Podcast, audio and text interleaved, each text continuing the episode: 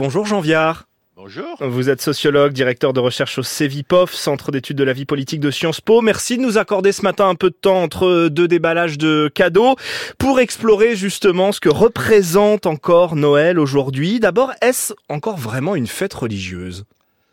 Pour un gros tiers des Français, on va dire, hein, euh, pour qui sont liés à la religion euh, catholique ou protestante, enfin au, christianisme, mhm. on peut dire oui. Hein. Après, il y a que 4 à 10% des Français qui vont encore à la messe, hein, mais il y a ceux qui se sentent de culture chrétienne, bien sûr, c'est c'est la première croyance, si on peut dire, euh, prise sous cet angle.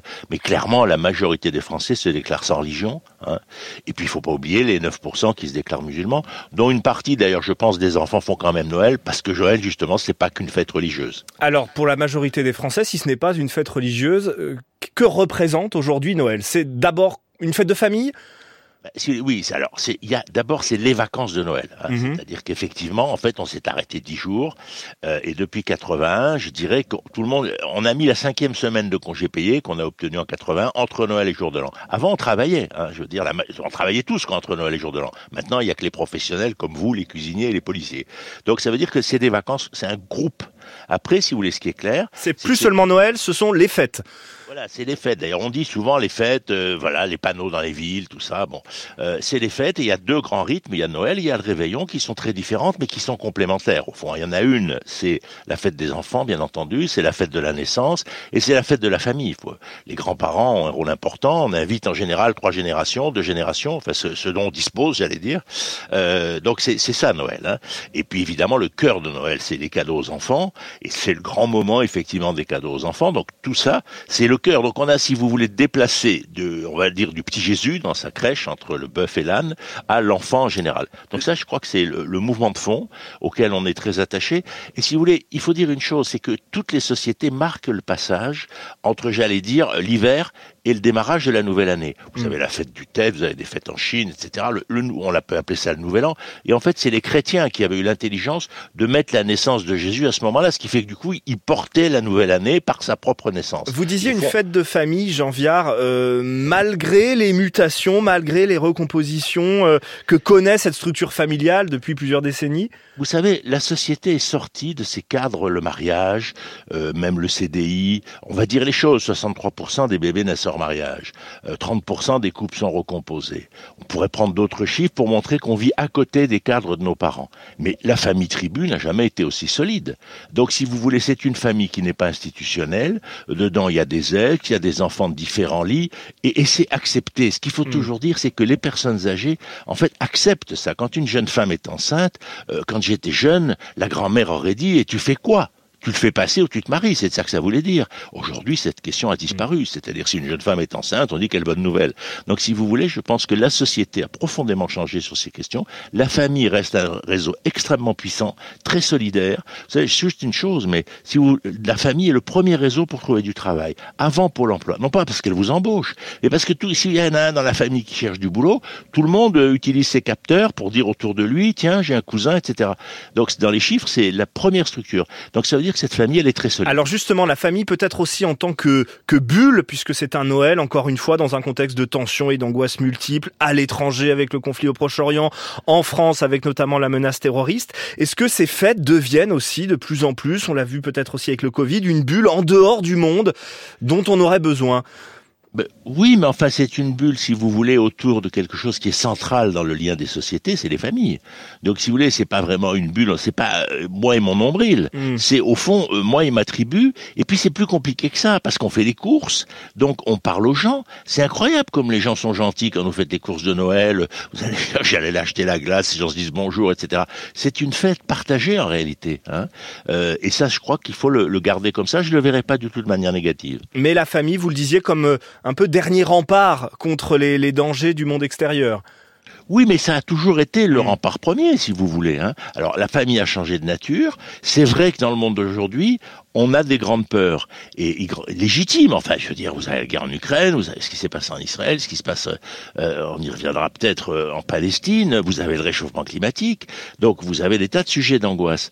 Et donc effectivement, on a besoin de protection. Il y a la famille. Et ce qui est amusant, c'est que de l'autre côté, ce qui montre beaucoup, c'est l'Europe. C'est-à-dire qu'effectivement, le sentiment que l'Europe protège s'est beaucoup développé. Et d'ailleurs, les lois qu'on vient de voter sur le fait de construire enfin des frontières solides à l'Europe, à mon avis, sont des lois extrêmement importantes, y compris pour la réalité, mais aussi pour un sentiment de protection. Donc oui, la famille est la première protection, mais c'est pas la seule. Il y a cette bulle donc des, des fêtes, mais qui peut exploser à tout moment quand un sujet clivant arrive sur la table du réveillon. On sort à peine des divisions euh, sur la loi immigration en France. Euh, ça, ça va forcément ressurgir à table, euh, sur certaines tables ce midi. Oui, enfin, normalement, famille, vous savez, on dit toujours, il faut éviter de parler de sexe et de politique. Hein. Euh, c'est deux sujets qui font des clivages. Euh, donc voilà, après, euh, ça arrivera à une époque, on était obsédé par le vieil oncle, le vieil oncle un peu euh, indiscret. Euh, bon, aujourd'hui, on, est, on craint les débats politiques. Il y en aura quelques-uns, mais vous savez, la famille, on passe quand même beaucoup de temps. À se On vit plus ensemble. Souvent, on est éloigné dans l'espace. Regardez, il y avait 900 km de bouchons sur les autoroutes euh, avant-hier. Donc la famille s'est diffusée dans l'espace. Et donc, quand on se voit, on se raconte, tu fais quoi, t'en es où, t'as refait ta maison, tes enfants vont... Enfin, vous voyez, Mais le, récit débat, familial se construit. Le, débat euh, apaisé qu'on a de plus en plus de mal à avoir dans l'espace public, même à l'Assemblée nationale, est-ce qu'il reste possible dans la famille? Est-ce qu'on discute plus sereinement en famille qu'on discute à l'Assemblée?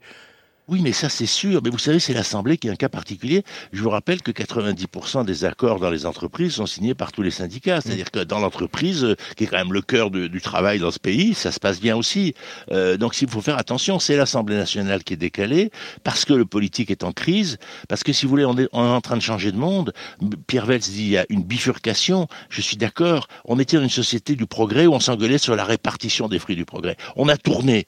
On est en train d'engager une immense guerre climatique et pour essayer de sauver l'humanité. Et donc ça tourne. Les enjeux sont plus les mêmes, mais pour l'instant les politiques, les camps politiques correspondent pas à ça, donc ils s'affrontent, mais sur des sujets secondaires. Mm. Et si vous voulez, je crois qu'il faut dire, le monde a tourné. Et au fond, ce que j'aime dans Noël, si vous voulez, c'est que c'est la fête devenue la fête de la naissance. Or, le grand enjeu de la guerre climatique, c'est de continuer à faire des bébés. Vous savez, plus de 30% des jeunes étudiants disent qu'elles n'en auront pas à cause du la pour des raisons écologiques, oui. Et, aussi pour faire des carrières. Il mm. faut être quand même un peu honnête. Donc, le, le fait de remettre la vie au centre de la société, y compris comme on voit en Iran, etc., c'est absolument essentiel. Vous parliez des cadeaux tout à l'heure, un Noël encore sous inflation. Est-ce que la pratique du cadeau change aussi sous l'effet de l'inflation, sous l'effet aussi peut-être justement de la crise climatique. Qu'est-ce qu'on constate là-dessus? Ben, Si vous voulez, il y a deux choses. Alors bon, on voit très bien que le cadeau de deuxième main euh, peut devenir une élégance, mais c'est vrai aussi pour le vêtement de deuxième main. Alors là encore, c'est comme tout à l'heure ce que vous disiez sur la laïcité. Il y a un énorme écart entre les jeunes et les plus vieux. Mm. J'ai vu dans une étude que plus de 60% des moins de 25 ans sont prêts à faire un cadeau de deuxième main, à donner une chose peut-être qu'ils ont aimé. Euh, et un quart sont prêts à les revendre euh, voilà. dès le 26 Oui, mais aussi parce que et à les revendre pour faire de l'argent c'est-à-dire, mm. c'est pas forcément pour échanger contre un autre cadeau, c'est pour récupérer. Ah, ça, il y a l'inflation qui est là. La jeunesse n'a pas beaucoup d'argent, et puis l'inflation tape beaucoup dans beaucoup de familles. Donc, si vous voulez, si on peut se faire un peu de monnaie, si on peut dire, euh, on prend. Mais sur le fond, là encore, si vous voulez, je pense qu'on va vers un chemin où il y a effectivement cette culture de la réutilisation, qui est une des grandes lignes d'une société beaucoup plus écologique, et Noël le symbolise, parce que Noël, même si on n'est pas religieux, on a quand même l'idée que c'est un moment où il faut faire le bien. Enfin, c'est ça que nous a appris le, la religion, si vous voulez. Donc, je pense que chacun, même, même les, les puissants athées, ont un peu cette idée dans un coin de la tête. Merci beaucoup, Jean Viard. Je rappelle le titre de votre dernier livre, Un juste regard aux éditions de l'Aube. Bonne journée et bonne fête. Joyeux Noël. Vous aussi. Bonne fête à vous.